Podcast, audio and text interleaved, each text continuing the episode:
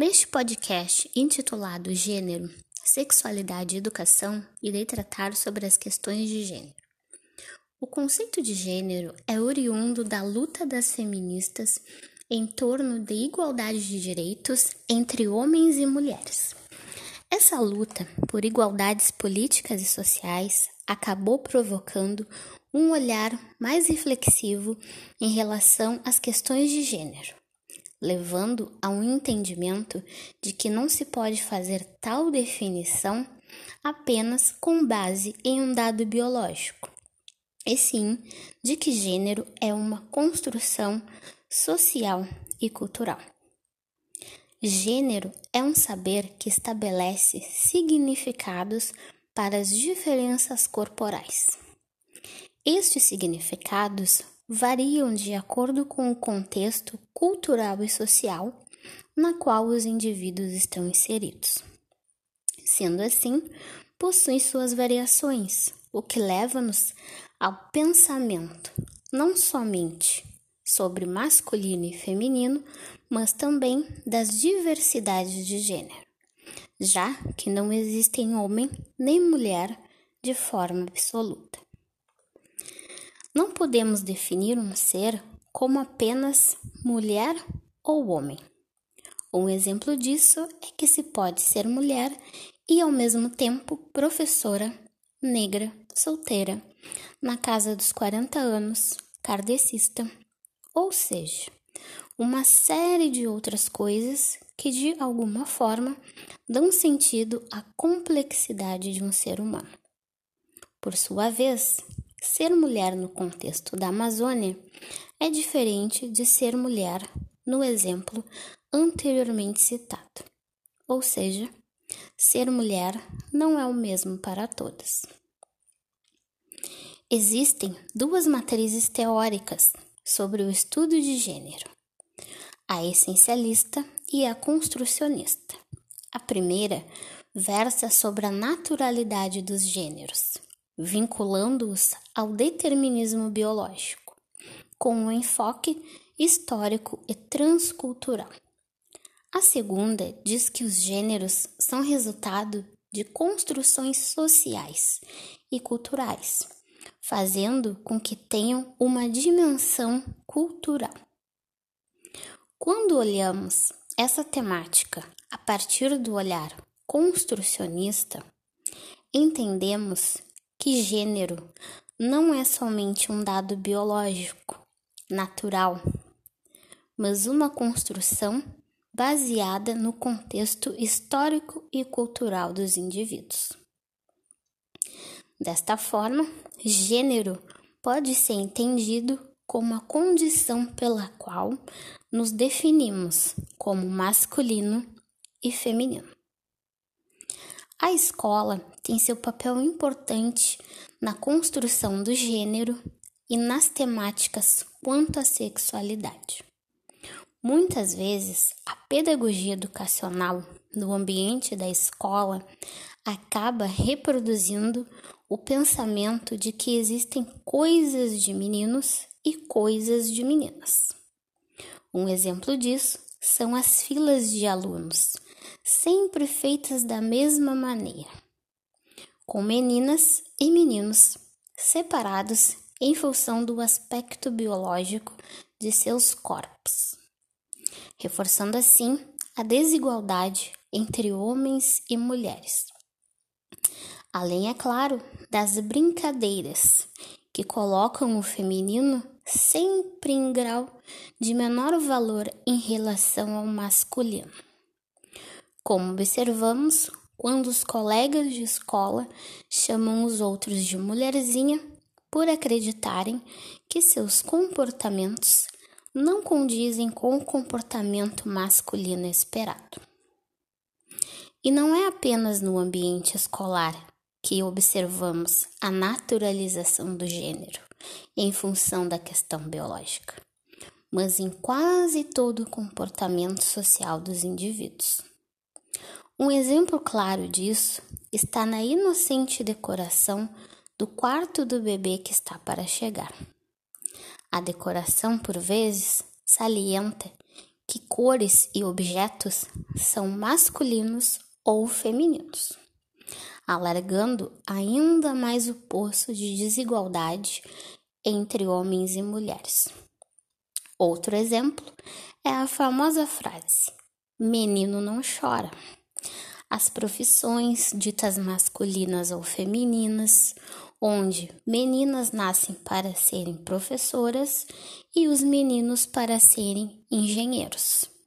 E toda uma gama de conceitos equivocados quanto à questão de gênero. A falta de diálogo em relação ao gênero e à sexualidade na sociedade como um todo reforça o problema que os professores têm em abordar esses assuntos na sala de aula, o que faz com que essas temáticas não façam parte da vivência escolar dos estudantes. A mídia, inúmeras vezes, acaba por reforçar o gênero como fator biológico enfatizando o comportamento chamado masculino ou feminino. E não só isso, reforçando também o que seriam coisas de meninas e coisas de meninos. Exemplo claro disso são os desenhos, com personagens com seus comportamentos estereotipados quanto a feminino e masculino. A publicidade também tem seu papel de naturalização do gênero, quando apresenta propagandas que trazem desde objetos a brinquedos de meninos e meninas.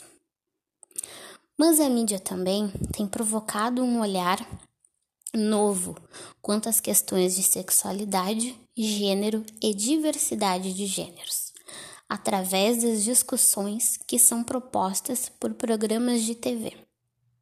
Como exemplo, temos o programa Amor e Sexo, que propunha um diálogo aberto e desmistificado em torno do assunto. No que compete à temática sexualidade, vemos a dificuldade de diálogo social quanto a esse assunto. Muitos comportamentos sexuais não aceitos ou incompreendidos pela sociedade foram jogados para a psicologia ou a medicina. Um exemplo disso é que até meados dos anos 70, a homossexualidade era considerada uma patologia, o que levou muitas pessoas a internações e tratamentos de choque como forma de cura. Desde sempre, temos como construção do certo, ou dito normal, a binaridade de gênero, o que dificulta o olhar, o entendimento e a aceitação do que não se encaixa no padrão comportamental esperado pela sociedade.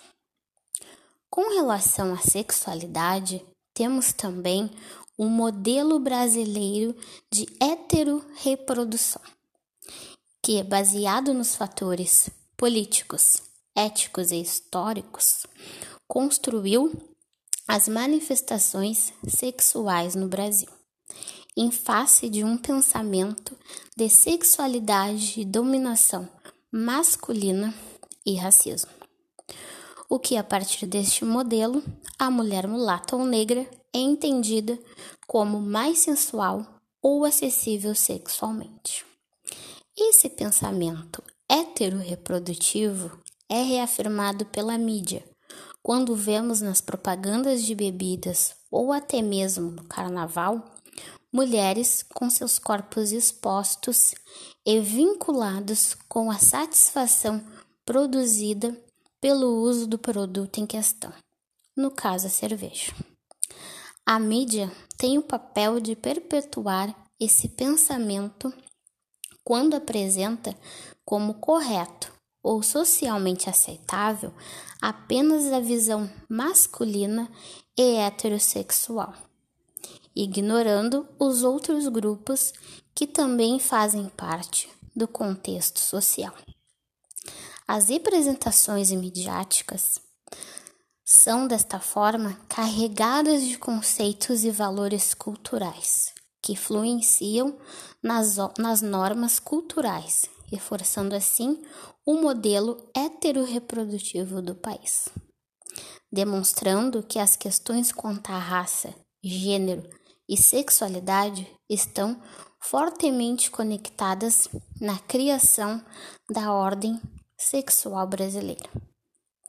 Essa ordem sexual está diretamente relacionada à questão de gênero, quando, ao salientar a construção social da masculinidade, nega o feminino.